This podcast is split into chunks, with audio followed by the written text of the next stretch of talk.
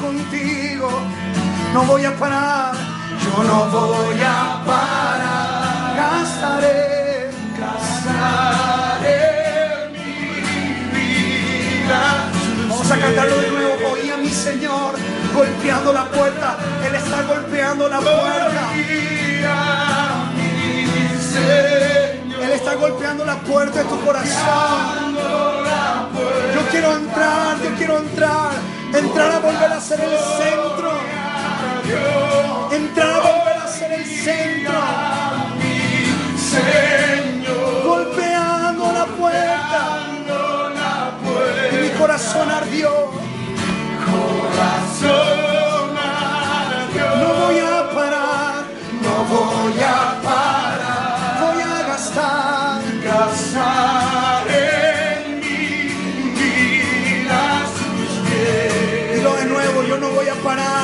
Gastar en mi vida y no voy a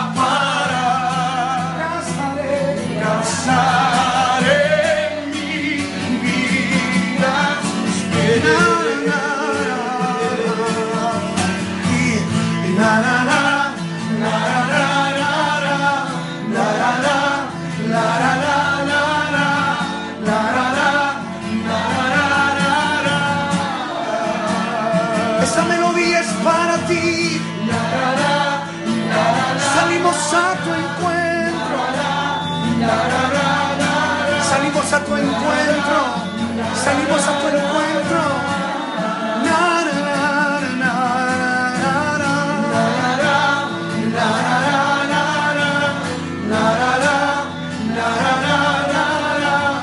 Vuelves a ser el centro. Volvemos a mirarte. Volvemos a escucharte. Volvemos a escucharte. Volvemos a mirarte. Volvemos a escucharte.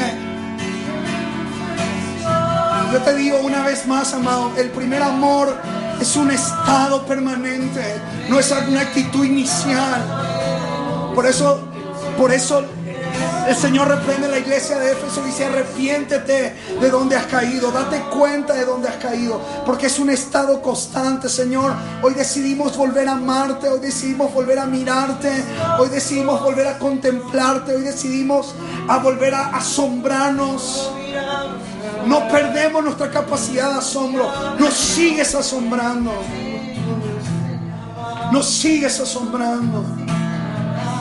Queremos gastar nuestra vida a tus pies, Señor.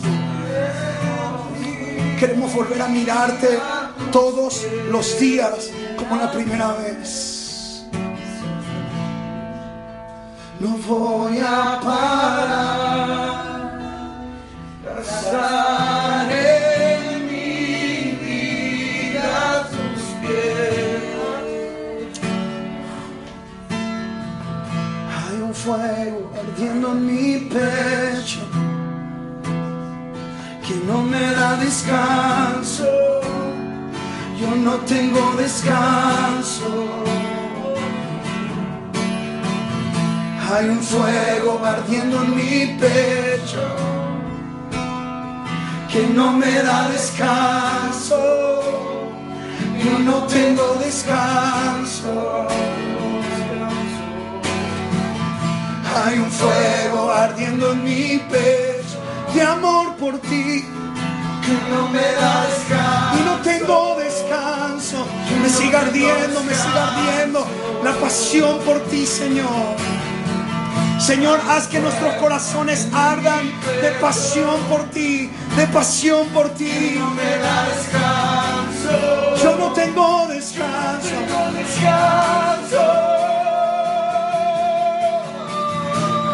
Fuego ardiendo en mi pecho que no me da descanso.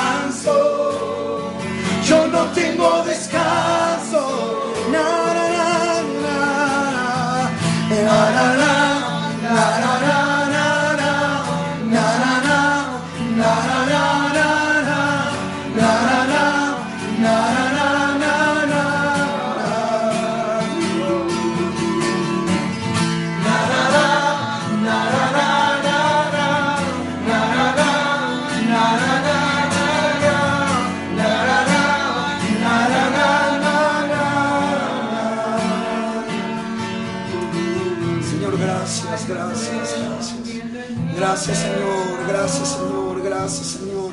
Yo te pido en el nombre de Jesús. Yo te pido en el nombre de Jesús que ningún fuego, que ningún fuego se apague, Señor. Que ningún fuego se apague. Que ningún fuego se apague. Va el fuego en el altar y no se apagará, y no se apagará, y no se apagará. Aviva el fuego del don de Dios que hay en ti. No tenemos descanso.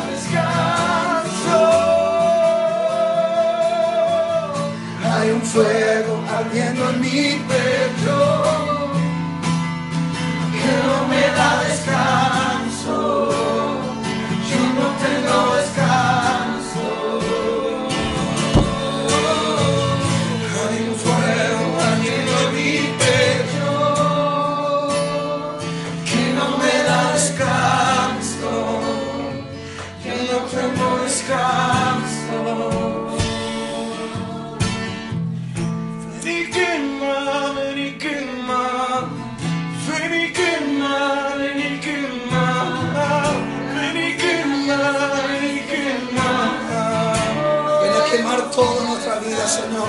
Ven a quemar todo, ven a quemar todo.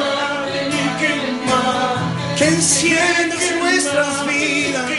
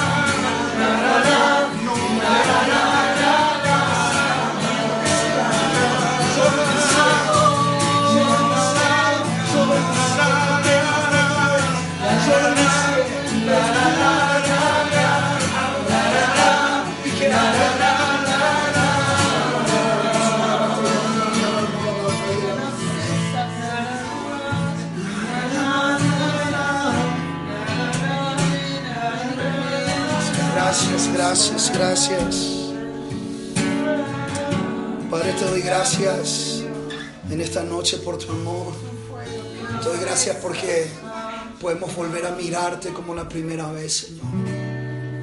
Gracias. Descansamos en ti. Descansamos en ti. Descansamos en ti. Vamos a hacer algo. Ponete pie donde estás. Ya sé que nos saludamos al principio, pero sabes que la Biblia dice que es bueno es que los hermanos habiten en armonía y, y levantate y dale un abrazo a alguien, decirle bienvenido, qué bueno que estás otra vez, acá, otra vez, bienvenido. Sí, acá Bienvenido.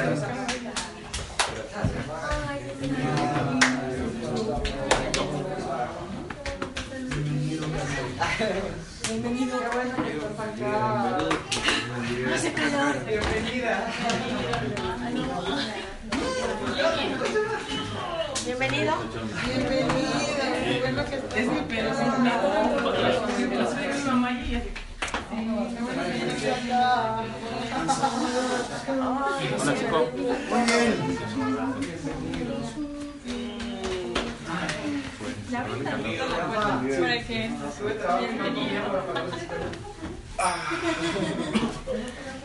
Muy bien. Ahora sí vuelven a tomar sus lugares. Si quieren ir aquí, hay refrescos, si quieren tomar. ¿Puedo tomar más? ¿Quieres más? Es que se lo voy a mandar por la Por eso es que no tengo su número. qué? No tengo su número. No me da descanso. Muy bien. No, ahorita se lo. Le estoy mandando cosas. Muy bien. Este. Quiero. Quiero ser lo más rápido posible en lo que ustedes se acomodan y, y toman un descanso, toman aire. Pero quiero como ser fiel a, a, a, lo que el Señor, por lo menos en estos tres viernes que nos reunimos, eh, ponía en mi corazón para compartirles. Y voy a hacer un resumen así de, de dos minutos. ¿Se acuerdan cuando hablamos de Gálatas capítulo 2, versículo 20 que dice, eh, con Cristo estoy justamente crucificado, ya no vivo yo, más vive Cristo en mí, lo que ahora vivo en la carne, lo vivo en la fe del Hijo de Dios, el cual me amó y se entregó a sí mismo por mí. Nosotros dijimos ahí que la, que la, que la cruz no es un evento. Es un estado, no un evento. Mucha gente lo toma como un evento. Ah, yo, yo fui crucificado con Cristo y ya. Pero el apóstol Pablo no dice yo fui, dice yo estoy. Yo estoy. Yo estoy. Ese es un estado permanente de crucifixión. Y hoy, en un punto de la, de la reflexión, vamos a entender qué significa tomar la cruz. Porque hay gente que piensa que tomar la cruz es una carga. Hay gente que piensa que se trata de una carga, pero no es una carga, ¿no? Entonces, entonces vamos a ver de qué se trata. Pero entonces habíamos hablado, número uno, que, que la cruz para nosotros los cristianos no es, no es un símbolo. No es como, ah, mira qué chida cruz. Es, es más que un símbolo, es, es un estado. Es un estado permanente. Con Cristo estoy. No es un evento, es un estado. Ya no vivo yo. La palabra yo viene de la palabra ego, que quiere decir egoísta. De ahí viene la palabra egoísta. Viene el griego ego. Ya no vive mi ego.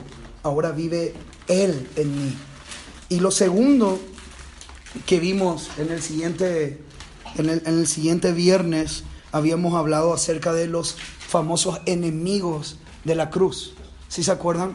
Empezamos diciendo que hay mucha gente que quiere, quiere al Cristo de la cruz, pero no quiere la cruz de Cristo.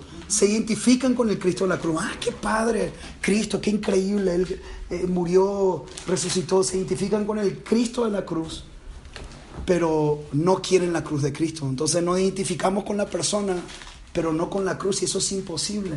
Porque el que quiera a Cristo también debe cargar su cruz no solamente debe cargar este, ah, no, yo, todo bien con Cristo, pero es el tema de la cruz, eso como que no me late tanto. No es así. Entonces ahí hablamos que por ahí, esto está en Filipenses 3, 18 al 19, dice el apóstol Pablo, por ahí hay algunos que yo ya les conté. Dice por ahí, no dice quiénes, pero dice que están. Quiere decir que están metidos dentro del cuerpo de Cristo y a veces van los domingos a la iglesia, o en este caso los viernes, eh, este, están en reuniones, están ahí. Pero dice que en vez de ser amigos de la cruz, ¿son qué? Enemigos de la cruz. Y dio tres características. ¿Cuál era la primera característica? Su Dios, cuyo Dios es el vientre. Y ahí dijimos que, ¿cómo que el Dios es el vientre? No entiendo. Sus apetitos, sus propios deseos constantemente hacen lo que quieren. Y yo ya había hablado acerca de un punto. La gente termina siendo lo que siente, pero no lo que sabe. La gente termina actuando en base a lo que siente y no en base a lo que cree. Pero nosotros somos cristianos y yo creo que se va a despertar una nueva generación que ya no se va a guiar en base a sus sentimientos, sino en base a sus convicciones. Yo hoy me levanté con ganas de robar un banco, no sé cuánto tuvieron ganas de eso, pero eso yo sentí, yo sentí, pero lo puedo hacer, Nel, pastel, ¿verdad? ¿Por qué no puedo? Y porque no puedes, no puedes andar en este mundo haciendo lo que sentís. Yo fui muy fatalista a decir que quería robar un banco, pero ¿cuántos de nosotros durante todo el día terminamos haciendo lo que sentimos y no haciendo lo que creemos? Terminamos guiados por nuestras emociones, pero no guiados por nuestros principios. Entonces, ¿cuáles son los principios que van a regir nuestra vida? Eso es lo que van a determinar nuestras decisiones. Después dijimos, cuyo Dios es el vientre. Otra característica es solo, ¿qué dijimos? Su gloria es su, Su gloria. Su gloria es su vergüenza. O sea, las cosas que le deberían dar de vergüenza son su gloria. Se enorgullecen por lo que, por lo que le debería dar vergüenza. Y muchas veces nosotros, yo me incluyo, muchas veces nosotros sacamos cosas que deberían ser nuestra vergüenza, las sacamos como una gloria. Eh, se me cruzó un tipo, le dije de todo, le recontra, le escupí todo eso y ahí quedó el tipo tendido en el piso. Yo muchas veces dije, le- en Paraguay decimos le basuré, no le basuré. Y a veces, como cristiano, o sea, debería ser tú, Vergüenza. vergüenza, no tu gloria. O se salió un policía y pensó que iba a ser más listo, pero le dije, ¿cuánto querés para el checo? Y me dijo, no, con 50. Le dije, no traigo 50, traigo 10. Entonces, me aceptó los 10 y qué loco, ¿no? O sea, le- le- eh, lo que debería darte vergüenza, y yo lo hice alguna vez. Y yo le conté yo, la verdad, que el policía me multó, o sea, me multó. Y yo le dije, no, pero me pasó oficial que yo no tengo el dinero como para... Y me multó tipo. Honesto, él me, me multa. Entonces yo dije, pero usted oficial, ¿cómo podemos hacer para arreglarlo de otra manera? Y el tipo me mató, me, me dijo, yo soy cristiano. Este, y yo no puedo hacer eso. Y yo, y yo no le podía decir, yo también. No, le, podía decir porque yo me quemaba ahí mismo, ¿entendés? Entonces me quedé callado y me, me moría la vergüenza. Pero me encantó cómo el tipo actuó este, y me dijo, no vuelva a hacer eso. Yo le voy a dejar ir, pero no vuelva a hacer eso. Porque así está. No, no, yo, yo no le estaba hablando de que le quería dar, le trataba como de evadir eso, pero no pude. Entonces, nos guiamos por lo que sentimos, no por nuestros principios. Y después lo que debería ser nuestra vergüenza termina siendo nuestra gloria. Y número tres, solo piensan en cosas terrenales. Solo piensan en cosas de la tierra, de la tierra. Todo el tiempo, todo el tiempo. Yo les voy a decir algo, yo todo el tiempo pienso en cosas de la tierra también. Pero acá dice, solo piensan. No está diciendo que no pienses. Pensamos en cosas terrenales, hay que comprar. Hay que mañana es 15, tenemos, me tengo que levantar temprano, em, que me voy al trabajo, tengo que llevar el, col- el cosito de la luz porque el 16 se vence y hay que pagar. Eso estoy pensando en algo de la tierra, pero estoy pensando en algo, no solo en eso. La gente que es enemiga en la cruz solo piensan en las cosas de la tierra. Solo piensan en cómo van a hacer para tener el auto nuevo, cómo van a hacer para comprar la segunda casa, cómo van a hacer para... y todo el tiempo, y cómo van a hacer, y voy a tener esto, y voy a tener esto, y voy a tener... Solo la tierra, solo la tierra, solo la tierra, solo la tierra, solo la tierra. Y eso te termina consumiendo. Entonces, la prioridad es el cielo. Yo dije muchas veces que Dios primero creó los cielos y luego creó la... Es el orden de prioridad. Primero las cosas del cielo, después las cosas de la tierra. Jesús cuando oró dijo, Padre nuestro que estás en Cielo. sea santificado tu nombre. Venga a nosotros tu reino, hágase tu voluntad. Aquí en la tierra como es en él, todo el cielo, cielo, cielo, cielo. Entonces, una vez escuché una frase que decía, este, y la hice mía literalmente, el cielo es nuestra prioridad, pero la tierra es nuestra responsabilidad. Hay cosas que en esta tierra son nuestra responsabilidad, pero no vamos a poder cumplir con las responsabilidades de la tierra si el cielo no termina siendo nuestra prioridad. Y hoy quiero compartir un versículo que están, está en los tres evangelios, Mateo, Marcos y Lucas, pero me gusta más cómo están en el evangelio de Marcos. Entonces, vamos a leer. Y yo le puse como título por ponerle este, los requisitos del discípulo, del discipulado o de alguien que quiera ser discípulo. Y Jesús lo dejó demasiado claro. ¿Querés ser discípulo de Cristo? Y Jesús dijo cuáles eran los requisitos. No me gusta poner la palabra precio o costo, porque ¿Cómo vamos a poder pagar un precio cuando volteamos a mirar la cruz y Él lo pagó todo?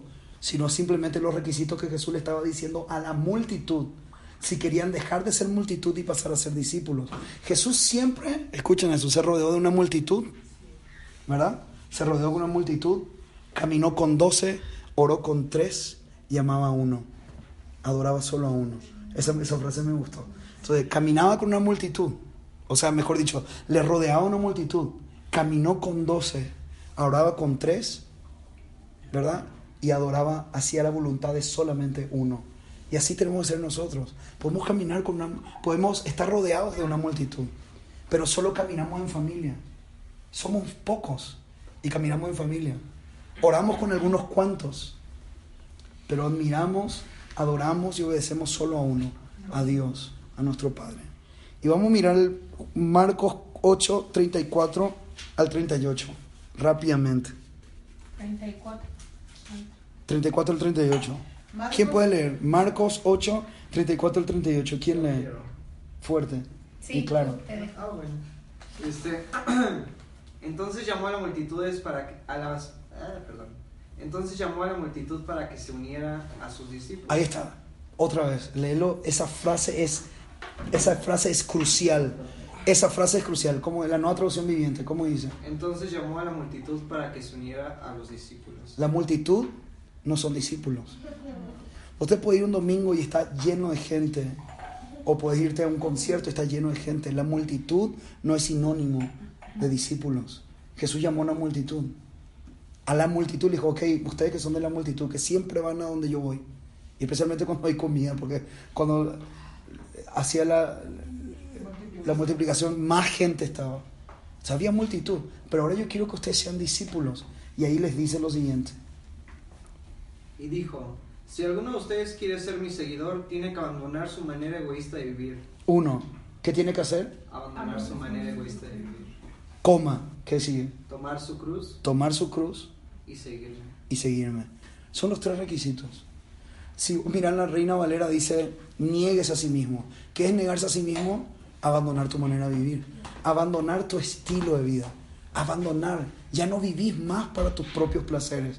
Ahora vivís para darle placer a Él. Ya no es tu propio, no es las cosas que vos querés. Es las cosas que Él quiere. Entonces, ¿quieren ser discípulos? Abandonen su manera de vivir. Número dos, tomar la cruz. tome su cruz. Y esa parte a veces no está clara, mano. Es como que tomar la cruz. ¿Y qué, qué es lo que es tomar la cruz? Ahorita vamos a ver. Y número tres, Seguirme. seguir. Entonces vamos a estudiar, se- seguir leyendo hasta, hasta el 38. Este, si tratas de aferrarte a la vida, la perderás.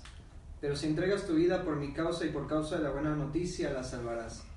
¿Y qué beneficio obtienes si ganas el mundo entero pero pierdes tu propia alma? ¿Hay algo que valga más que tu alma? Si alguien se avergüenza de mí y de mi mensaje en estos días de adulterio y de pecado, el Hijo del Hombre se avergonzará de esa persona cuando regrese la gloria de su Padre con los santos ángeles. Entonces, si no te avergonzas de Él, Él tampoco se va a avergonzar de ti. Qué fuerte está eso, ¿no? Si no te avergonzas de Él, tampoco Él se avergonzará de ti.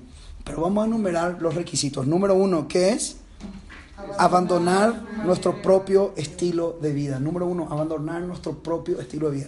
Abandonar nuestra manera de vivir. Es el primer requisito. Carlos Finney decía una frase, decía Charles Finney y después lo dijo Paul Washer y otras personas más. Charles Finney decía, ¿cómo sé que tu relación con Dios es real? Porque tu relación con el pecado ha cambiado.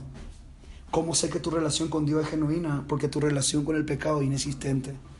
Entonces, si mi relación con Dios es real, entonces mi relación con el pecado va a cambiar. Pero si yo digo que mi relación con Dios es real, pero yo sigo relacionándome con el pecado inclusive más que antes, entonces mi relación no es real. Es fruto de mi imaginación. Porque la relación genuina con Dios va a llevarte a aborrecer lo que Él aborrece.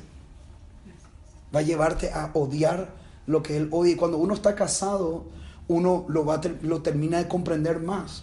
Cuando uno está casado, porque había cosas que a mí antes no me gustaban, pero ahora me gustan porque a David le gusta. Y había algunas cosas que a David no le gustaban, pero le empezaron a gustar porque a mí me gustan. Y empezamos a, a entender que no siempre se empieza a tratar de mis gustos, se trata de los gustos de ella.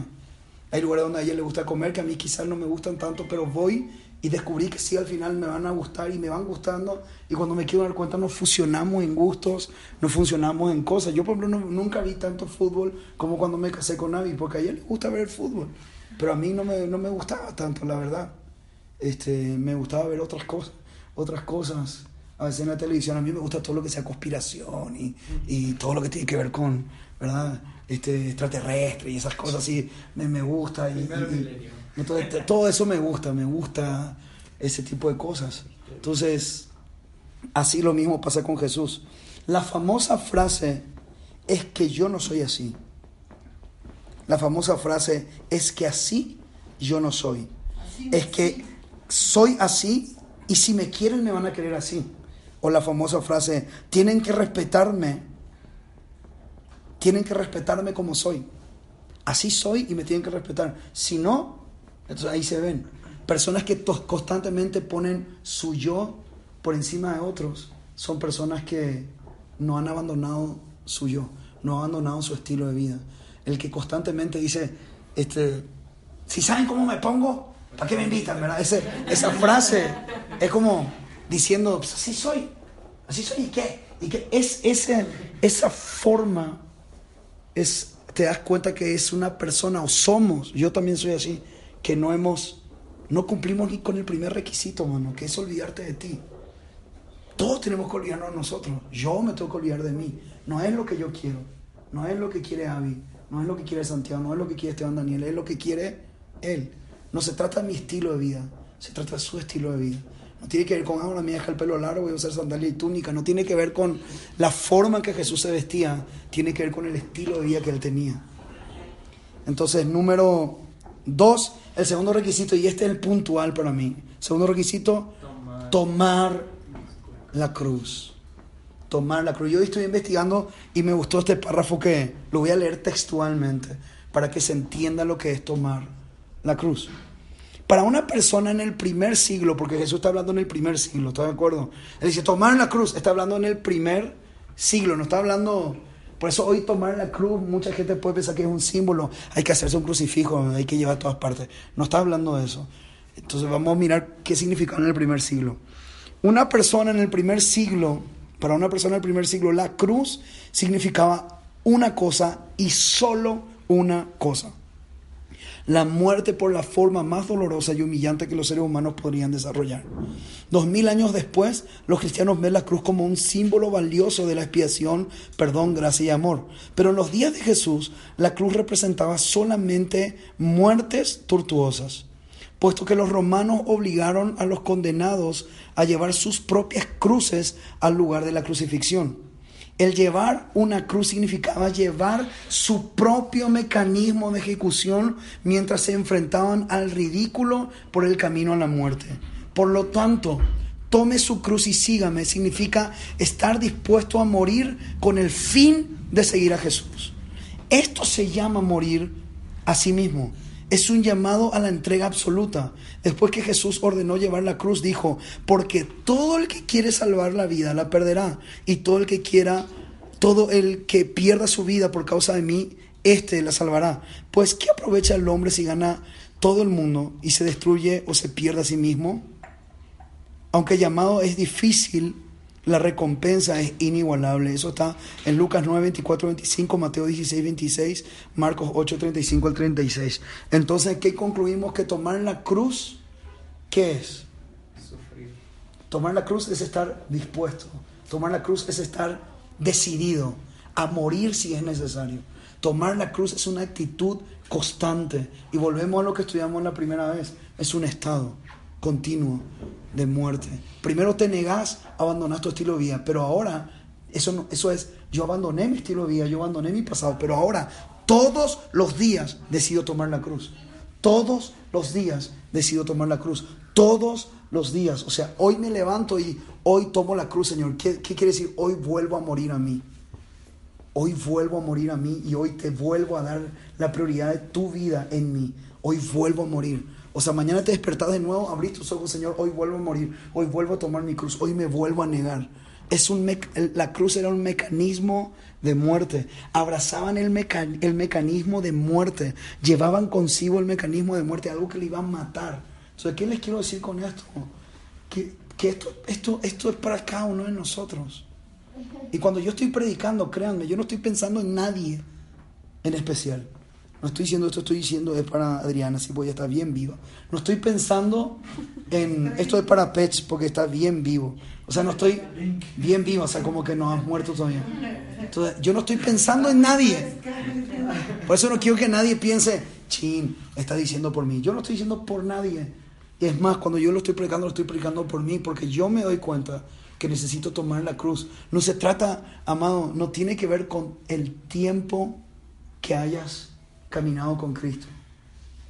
¿Me entiendes? Tiene que ver con el estado constante a la hora que estás caminando con Cristo. No, y, es así como tomar justo eso que te está poniendo vivo. Exactamente. Justamente esa cosa que te hace sentir vivo es lo que vos tenés que decir, ok, esto que me hace sentir tan vivo, porque yo soy y me quiero ir poner, bueno, eso muere. Yo trago saliva, lo dejo ir. Trago saliva, lo dejo ir. Número tres, tercer requisito. Seguirlo. Seguirlo. Ese es el requisito de la perseverancia. Los bautistas y la mayoría de las iglesias reformadas tienen una doctrina en, las cinco... Eh, no, no, las cinco solas, las cinco del tulip de los calvinistas. Ah. Dice, en una parte dice la perseverancia de los santos. Ellos tienen toda una doctrina y las iglesias del primer siglo hablan acerca de la perseverancia de los santos, que básicamente dicta de esta manera, ¿cómo sé que eres un real discípulo de Cristo? Porque has permanecido. La permanencia es una evidencia de que eres seguidor. Entonces, es una evidencia visible de que realmente es un seguidor de Cristo, porque has permanecido.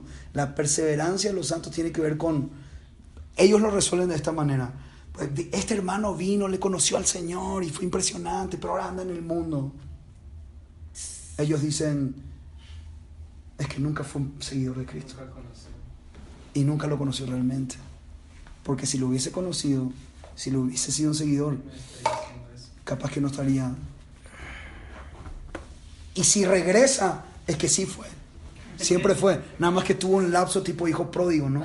O sea, que se fue y Dios lo estaba ahí y regresó otra vez. ¿Sí me explico? Pero la perseverancia es la evidencia de que tú eres un hijo de Dios. Escucha bien porque está muy loco. No es que hay gente que dice, la perseverancia es un símbolo de que ha sido salvado, que ha sido salvado por Él. O hay otras personas que dicen, no, es que vos tenés que perseverar para al fin obtener la salvación. Pero también la, es cierto, porque el que persevera hasta el fin, este será salvo. Pero los que perseveran, por ende, en sí, ya tienen ese fruto de la salvación. Entonces es como una, más, es más como una evidencia. El seguir, el seguir, el seguir, el seguirlo a Él, el seguirlo a Él constantemente. Entonces, un discípulo de Cristo no puede hacer cosas si es que no permanece en Él. Un, discípulo de Cristo, uno no es discípulo de Cristo solo por el hecho de hacer cosas, uno es discípulo porque permanece en Él. Porque hay muchas, y este es un punto y con esto ya termino. Hay gente que piensa que por hacer cosas en el nombre de Jesús ya son discípulos. Pero pensá en Mateo 7 cuando dice Jesús le miró y le dijo, oigan, Señor, en tu nombre profetizamos, en tu nombre echamos fuera demonios, en tu nombre qué? Sanamos. Sanamos. Entonces, eso, ese es un avivamiento, hermano. Ese es un avivamiento, sanar, expulsar demonios. Está hablando de gente de avivamiento, gente que hizo cosas. Jesús le va a mirar y le va a decir, apártense de mí, hacedores de maldad. Yo nunca les conocí, porque no se trata de hacer. Si me explico, vos podés hacer cosas sin permanecer en Él. Eso es fuertísimo. Vos podés hacer cosas en el nombre de Jesús y no permanecer. Yo le voy a decir algo, la cruzada, ¿alguien sabe lo que fue la cruzada? Era la defensa que hizo la iglesia la defensa que hizo la iglesia este, contra los musulmanes para que no tomen Tierra Santa. Eh, ¿Sabes el nombre de quién mataban? El nombre de Jesús. El nombre de Jesús.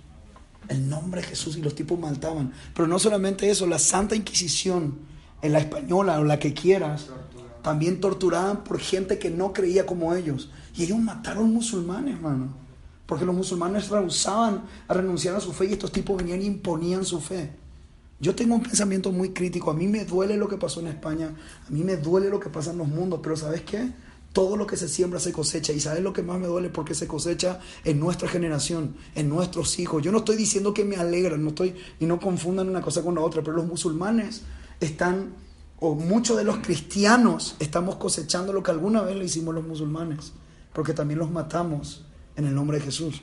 También fuimos terroristas en sus propias tierras. También entramos a sus casas y matábamos a todos sus hijos por no creer en Jesús. También la iglesia, la Santa Inquisición mató porque decía, esta es la hostia, este es el cuerpo de Cristo. ¿Creen eso? Los musulmanes decían que no. Y los tipos los empalaban, le metían palos en el trasero y los salía por la boca, vivos. Esa era una de las torturas más leves. Pero en Guanajuato, ¿dónde era que nos fuimos y había un museo de la Inquisición? Guanajuato. Entonces, vos ves que gente sufrió porque no creían lo que ellos creían, mano. Pero estamos hablando de los cristianos. Y nosotros hoy miramos a los musulmanes y decimos, qué déspota, qué impresionante, esa gente, cómo pueden eh, irse a un lugar donde hay puro inocente y matarse. Qué, qué- loco que lo podamos ver hoy desde este lado. Pero ¿y qué tal cuando ellos estaban del otro lado? Qué déspota éramos. Por eso es, por eso cuando vos te vas a hablar a un musulmán del amor de Dios, ellos dicen, ¿qué? ¿De qué amor estás hablando? Si, si, si siglos, en siglos anteriores ustedes mataron a nuestra gente. No entiendo de qué amor está hablando. Claro, porque hacer cosas en el nombre de Jesús no quiere decir que seas un discípulo. ¿Sí, estoy, sí me estoy explicando? Y la Santa Inquisición es una prueba de ello. Lo hicieron en el nombre de Jesús. Y hubo gente que hizo milagro en el nombre de Jesús, mano. Pero eso no te asegura que eres un discípulo. Te asegura que hayas permanecido en Él. Y mira, eh, Luciano Subirá dice una frase que a mí me gustó. La voy a leer tal cual. Dice, es un brasilero, dice, los requisitos para ser discípulos de Jesús son abandonar nuestro estilo de vida, tomar la cruz y permanecer. Pero la evidencia más clara y más real de que somos discípulos de Cristo son los frutos. Son los frutos. Y para ellos vayan, termino en Juan 15, ¿sí? Juan 15, 5 al 7. Termino con Juan 15, 5 al 7. ¿Qué dice? ¿Quién puede leer, porfa, para terminar? Juan 15, 5 al 7. Yo soy la vid, vosotros los pámpanos. El que permanece en mí y yo en él, este lleva mucho fruto, porque separados de mí nada podéis hacer. El que en mí lo permanece será echado fuera como pámpano y se, y se secará, y lo recogen y los echan en el fuego y arden. Si permanecéis en mí y mis palabras permanecen en vosotros, pedid todo lo que queréis y os será hecho. Wow. Dice, ciertamente yo soy la vid y ustedes las ramas. Los que permanecen en mí y yo en ellos producirán mucho fruto, porque separados de mí no pueden hacer nada. El que no permanece en mí es desechado como rama inútil y se seca. Todas esas ramas se juntan en un montón para quemarlas en el fuego. Si ustedes permanecen en mí y mis palabras permanecen en ustedes, pidan lo que quieran al Padre y les será hecho. Pero vamos ahí hasta Juan 15. Este quiero quiero quiero leer un- unos versículos más porque habla acerca de los frutos. Juan 15, ¿qué? Ya les digo. Juan 15. Ya les digo. Nos quedamos ahí. Juan 15, sí, recién leímos, pero quiero leerle una parte donde dice, eh, miren, versículo 7, si permanecéis en mí y mis palabras permanecen en vosotros, pedid todo lo que queréis y os será hecho. Miren el 8, mano, el 8 está crucial. El, versículo 8 lo tienen que marcar, la, la verdad, porque dice, en esto es glorificado mi Padre, en que llevéis mucho fruto y seáis así, ¿qué cosa? Mis discípulos. Va de nuevo. En esto es glorificado mi Padre, en que llevéis, en que llevéis mucho fruto y seáis así mis discípulos. Pero lo voy a leer en la nueva traducción viviente para que vean cómo queda esa frase. cuando producen mucho fruto, leen en la nota traducción viviente, ¿cómo dice? Cuando producen mucho fruto, demuestran que son verdaderamente mis discípulos. Eso le da mucha gloria a mi Wow. Padre. Una de las evidencias, tres requisitos. ¿Cuáles eran los tres requisitos? Abandonar, Abandonar- nuestro estilo, cargar la cruz, seguir. Esos son los requisitos para ser discípulos, pero la evidencia que somos discípulos no solamente es permanecer, es llevar frutos. Y amado acá, yo quiero sacar una carga de todos nuestros corazones. Los frutos, los frutos tienen que ver con nuestro carácter, Wow. no con nuestros Hechos. hechos. Porque vos podés, nosotros podemos hacer muchas cosas, pero eso no quiere decir que, no- que tengamos el carácter forjado. Yo puedo hacer, yo puedo hacer una hora de bien, o sea, yo puedo parar hoy acá, este, un carro se quedó sin batería, yo me voy y le paso batería, qué loco, hice una hora de bien. Pero por esto estoy diciendo que se muera este cuate que me hizo retrasar. ¿Me entendés? ¿Sí o no? Y yo hago, pero a lo mejor la motivación es incorrecta. ¿Alguien puede decirme dónde están descritos los frutos del Espíritu? En Gálatas. A ver, ¿cuáles son los frutos del Espíritu? No, pero vamos hasta allá. ¿Gálatas cuánto? ¿Gálatas qué? Benevolencia, respeto. ¿Quieres saber cuáles son frutos? Amor, gozo, paz, paciencia, templanza. ¿Gálatas cuánto? 4.21. No es 5. No, 5.21. Ah, sí. Vamos a leer. Vamos a leer del 16. Y yo lo único que les digo, anoten ¿Gálatas qué? fruto hay en su vida.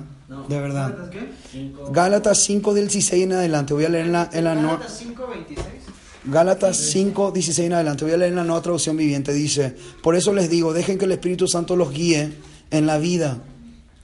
Entonces no se dejarán llevar por los impulsos de la naturaleza pecaminosa. Wow. La naturaleza pecaminosa desea hacer el mal, que es precisamente lo contrario a lo que quiere el Espíritu. El Espíritu nos da los deseos que se oponen, dice, y el Espíritu nos da deseos que se oponen a lo que desea la naturaleza pecaminosa.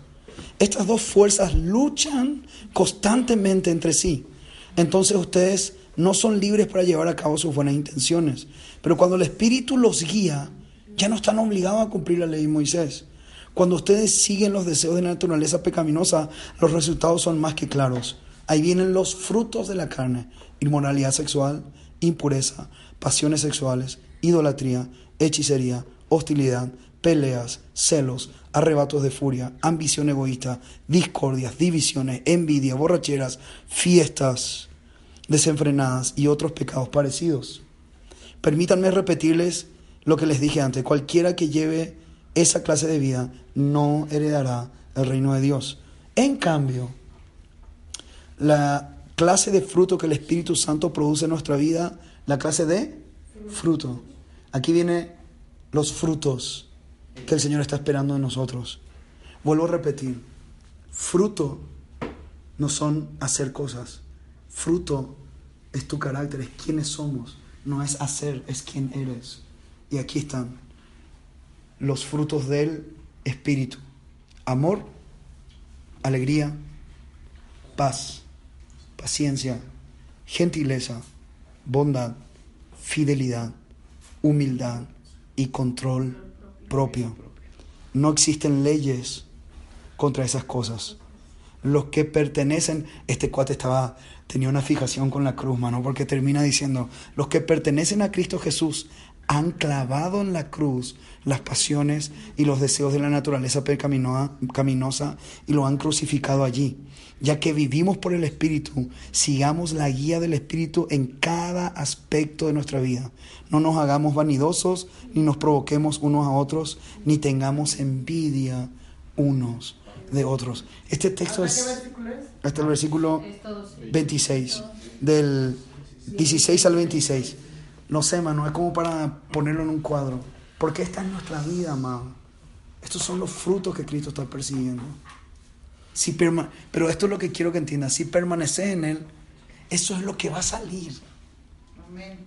Porque un- un- una planta de manzana no está plantada diciendo, híjole, tengo que dar manzana, tengo que dar manzana, y, y- y está esforzándose.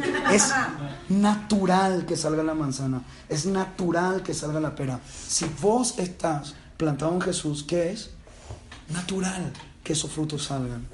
Por eso el último requisito, permanecer, es lo que va a evidenciar, los frutos van a evidenciar que tu vida realmente, este, tú eres realmente un discípulo de Cristo. Entonces, yo quería concluir estas tres enseñanzas que hablamos. Hay mucho que decir de la cruz, demasiado que decir de la cruz, pero estas tres enseñanzas nos traen una luz. Y yo te quiero animar, amado, a que te conviertas no en alguien de la multitud, no en un, no en un, ¿cómo se llama? En un simpatizante de Jesús, sino en un seguidor. Vos, para acá, vos te parás en la esquina y demasiado simpatizante de Jesús. Sí, Jesús, increíble, qué buena onda Hasta los pero simpatizan, hasta citan versículos de Jesús. Hoy está viendo un video de un famoso, no quiero mencionar su nombre, pero estaba citando las palabras de Jesús. Y podrá ser famoso, amado, pero qué loco se convirtió, ¿no, amigo? Es que no se convirtió si es que no ha dejado su manera vana de vivir, si no ha tomado su cruz, si no permanece y no hay evidencia de su salvación en los frutos, en los frutos de vida que tiene. Entonces yo les, yo les digo, yo no estoy acá sentado en esta silla como Mr. Fruto. ¿verdad? Yo soy el Mr. Fruto, aprendan de mí. Yo no estoy diciendo, sino que a mí, a- yo leo esto, brother, y es como, es la base para convertirnos en verdaderos discípulos. Es la base. Quiero orar para terminar esto y quiero darles una noticia. Este, y, yo sé que va a ser algo bueno para nosotros. Padre, en el nombre de Jesús te quiero dar gracias por esta noche. Te entrego esta palabra, la dejo en tus manos. Señor, que no caiga a- a en saco roto, al contrario. Señor, que esto nos, eh, nos, no sé, Señor, nos cause una crisis en nuestro espíritu y nos examinemos si somos de la multitud o somos verdaderos discípulos.